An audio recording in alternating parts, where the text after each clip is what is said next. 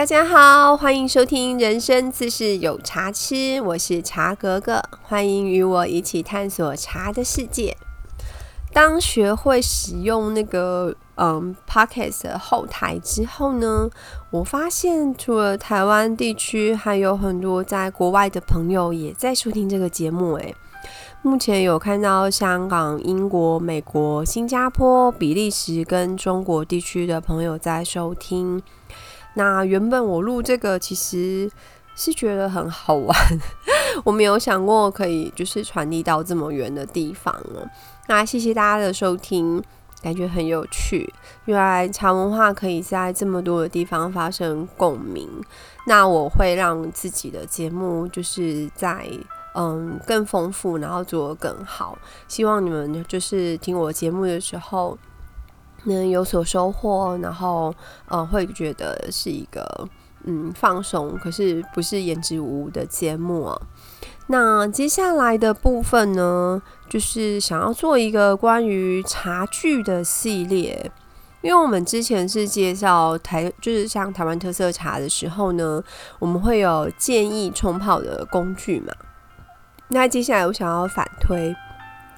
就是假设我手中有某一款茶具，那它可以用来泡什么茶？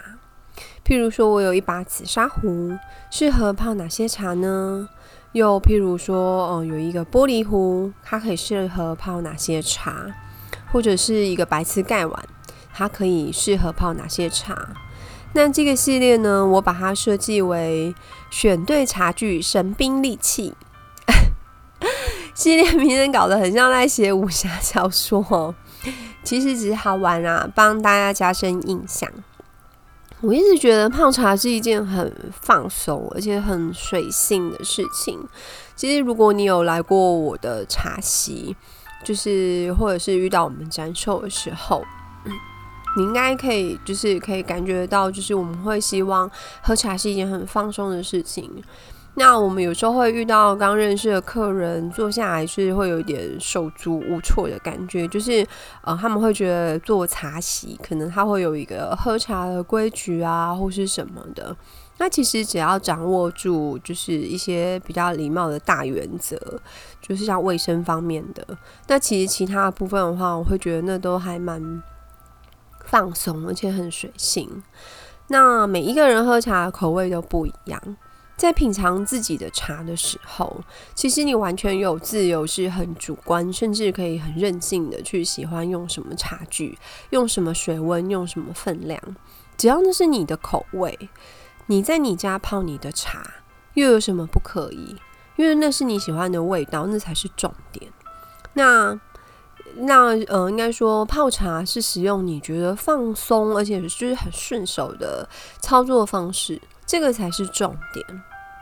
当然，如果你发现你自己泡的方式泡不出喜欢的味道哦，也许真的可以参考，就是呃我们所谓的建议泡法，然后再去斟酌的去抓出怎么泡出你喜欢的那个口感，然后怎么样去嗯算是。操作出一个你觉得很顺手又不会造成负担的方式，因为其实有时候很繁复的东西，其实你会觉得哦，那真的就是一个负担。所以我觉得你还是要依照自己的就是很舒服的状态，然后去喝茶，那样子才会是一个享受。那我们经营这么多年，我不止一次遇到客人呢，有点烦恼的问我说：“诶。”泡茶是不是应该就是要怎么样怎么样怎么样？然后是不是不能怎么样怎么样怎么样？或者是什么器具啊，什么怎么只能怎么拿，啊然后要怎么左转啊、右转什么之类的，不然就错了，然后什么的。我想其实这样喝茶压力很大吧。通常我会反问，就是问我的人哦，你为什么会这样子问呢？那对方通常就会讲起，就是他可能在某处或者是。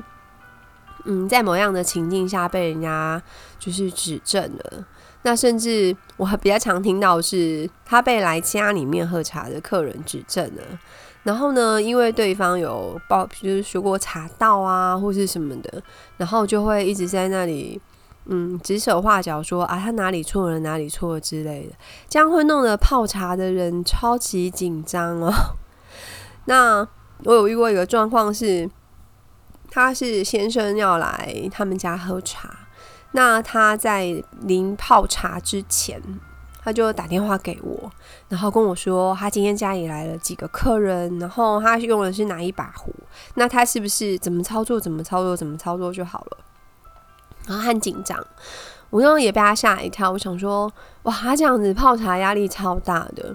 然后原来是因为他先生那个客人好像就是会觉得自己很厉害、很专业之类的，然后所以会在他们家喝茶的时候会讲一些就是。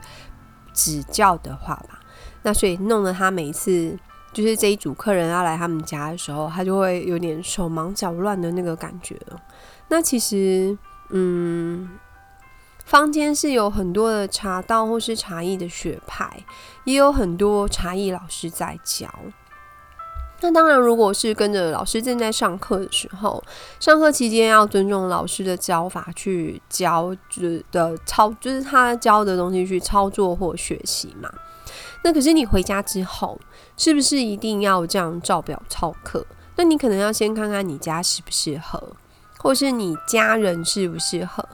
因为如果你家人喝茶是很想要很随性、很放松的，那你学了茶道回家，却一直要求他们必须要按照正规茶道的礼仪，然后用这样子的标准在纠正他们。哦，老师说不可以这样，老师说这个不可以，那个不可以，这个不能够，那个不能够。那以后大家可能都会躲回房间喝茶，并不想要跟你在那里喝茶，因为跟你喝茶压力真的太大了。还有那种就是纠正完家人不够，还跑去朋友家或亲戚家纠正到让人家觉得心里不舒服的哦，那真的是走火入魔。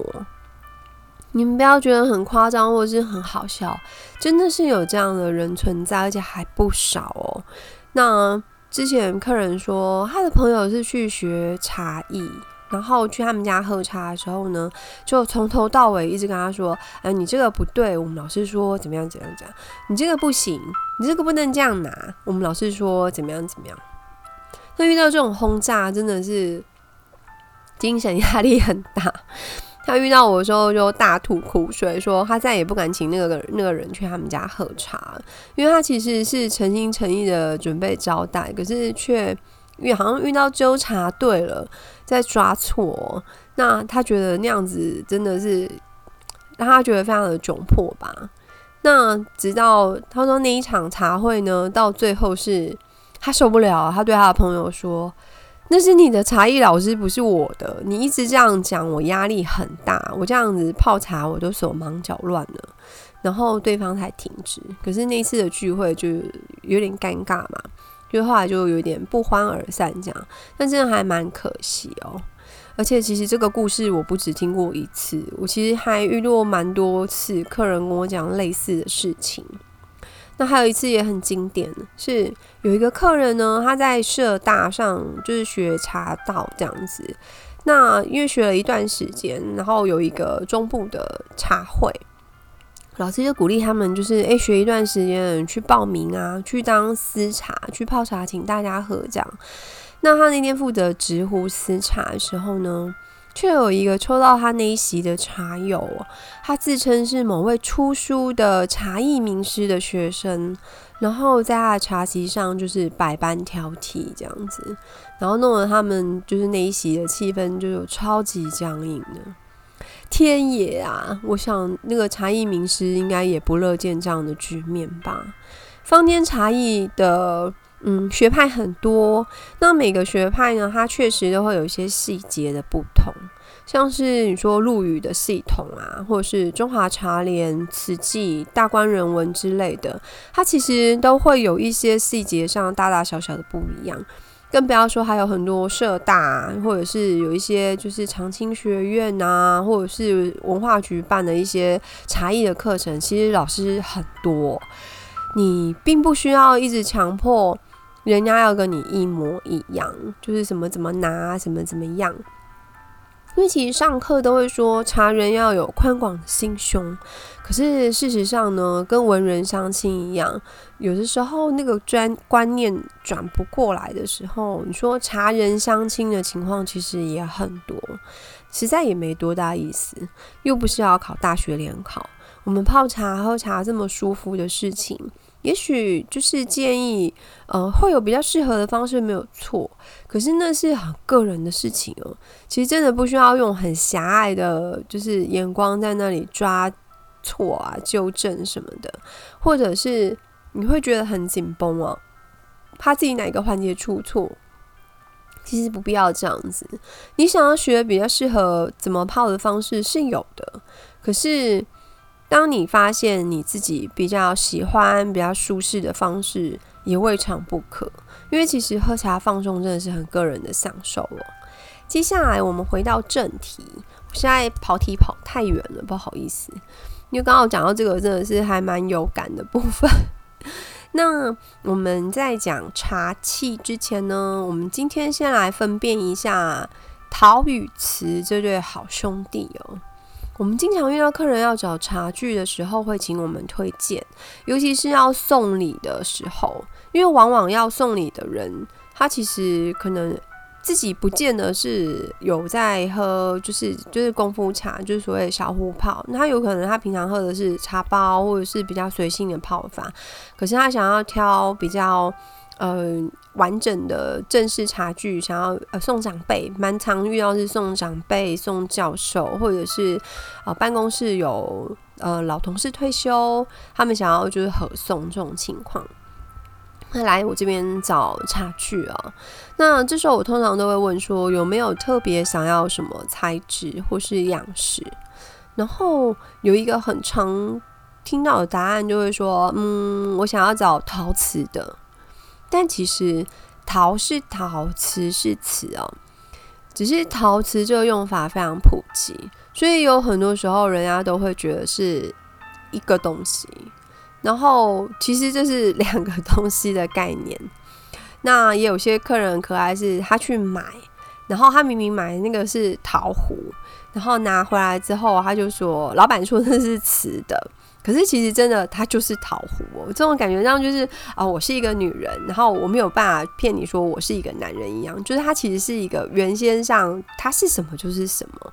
可是，当有些时候可能是销售者也没有那么专业的时候，他其实就会误导了他的消费者。在接下来的时间里面，我会尽量用比较清楚的方式帮大家区分他们哦。那陶瓷最原始的差异是材质，也就是打娘胎就不一样了。嗯，打土胎应该说是土胎就不一样。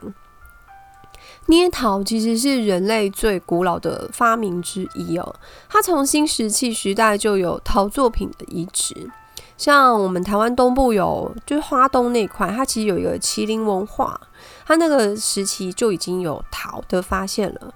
那或者是台湾北部有一个十三行遗址哦，也有做陶的遗迹哦。那这个东西在世界各地的古文明其实都很多。好，那我们赶快拉回来，不然又变成历史课，又要跑题了。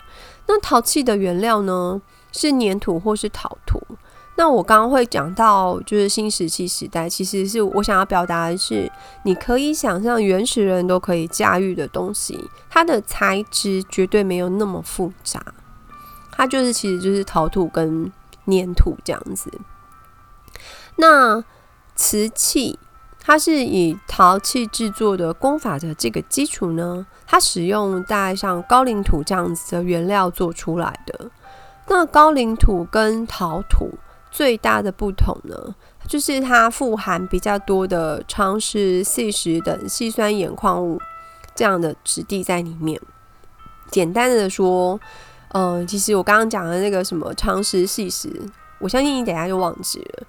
所以你只要记得一件事，就是他们的土不同，他们原始的土不一样，然后呢，土的内含物质不一样。再来呢，就是烧制的温度不一样。陶器的烧制温度大约会落在嗯，从八九百度开始，一直到大概一千两百度之间。大部分会落在九百到一千两百度之间。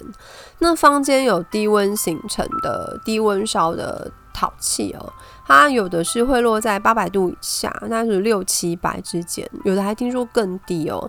那烧结的温度太低，它有一个算是缺点嘛，就是它的结构其实是比较松散的，它会比较脆弱。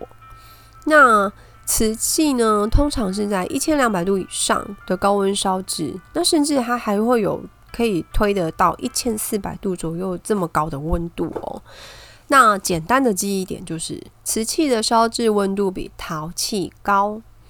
那再来还有什么不一样呢？它们的硬度不一样，因为土的原始质地呢，跟它烧结的温度，我们刚刚讲的这两个点嘛，它们这两个点的不同，所以呢。它会导致陶器的硬度比瓷器来的低，因为陶器它本身的土质呢，它的胎土胎的胎质比较粗粒，然后结构比较疏松啊，那所以它烧制出来的东西，你轻去敲它，轻轻的哦，不要太大力哦，轻轻的去敲它的时候，你听那个声音，它其实是顿顿的，它并没有那么清脆。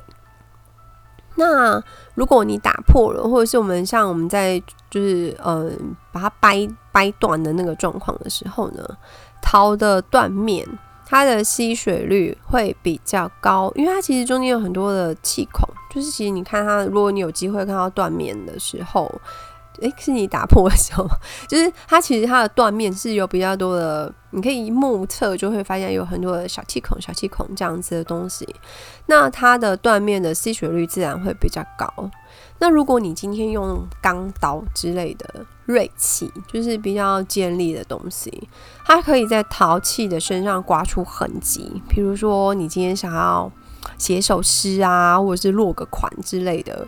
就是，诶，这样讲起来还是挺夸张的。就是你今天在陶器上，你要把它耐出那个痕迹来，其实是办得到的，因为它硬度没有这么高。可是瓷器的胎质呢比较坚固，而且啊，它比较细致紧密，它的断面呢基本上是不太吸水，它的断面很密。你其实会觉得它的断面其实也很像是一个眉上釉的平面而已，其实你不太会看得到那个。像有那种像海绵的那个气小气孔的那个状态，那个在陶才会有。瓷的断面其实有的有的烧制温度很高的瓷，它的断面是非常漂亮的，就好像是一个滑面这样子而已，所以它不太吸水。那你在瓷的身上轻敲的时候呢，声音是很清脆，它会有一个亮的声音。那你如果今天用硬物去刮它，它大约就是一条细纹。它不太容易耐出沟来，它可能就是要加上就是武侠人物的内力之外 之之外，看看可不可以有什么方式可以把它耐出一条沟来，因为不然的话，其实瓷器还蛮硬的，你去刮它，它来就是一条细纹哦。那为什么我知道呢？除了书上写的之外，我自己还有就是做过实验，这样子就是有牺牲了一些嗯。器具，然后来研究看看他说的是不是真的。那我相信这个说法是真的，因为我测试。再来的话是透明感，瓷器大部分呢都具有半透明的特色，除非它的胎体非常厚，哦有的是真的做到很厚的那种，它的透光性就会不太明显。否则呢，你对着灯，你会觉得隐隐有光哦。然后有的胎体好薄，就是像那种。就是故宫啊之类的那种等级的，有些有的是好薄到像蛋壳的那种杯子，它那个透光感就会超级明显，就是很像一个灯打在上面，你会觉得好像一个灯笼这样，很漂亮。那陶器呢，即便胎体再怎么薄，它也不会有透明度哦，因为陶器呢，它本身就并不具备着。就是透明感，它没有那个透光的特性。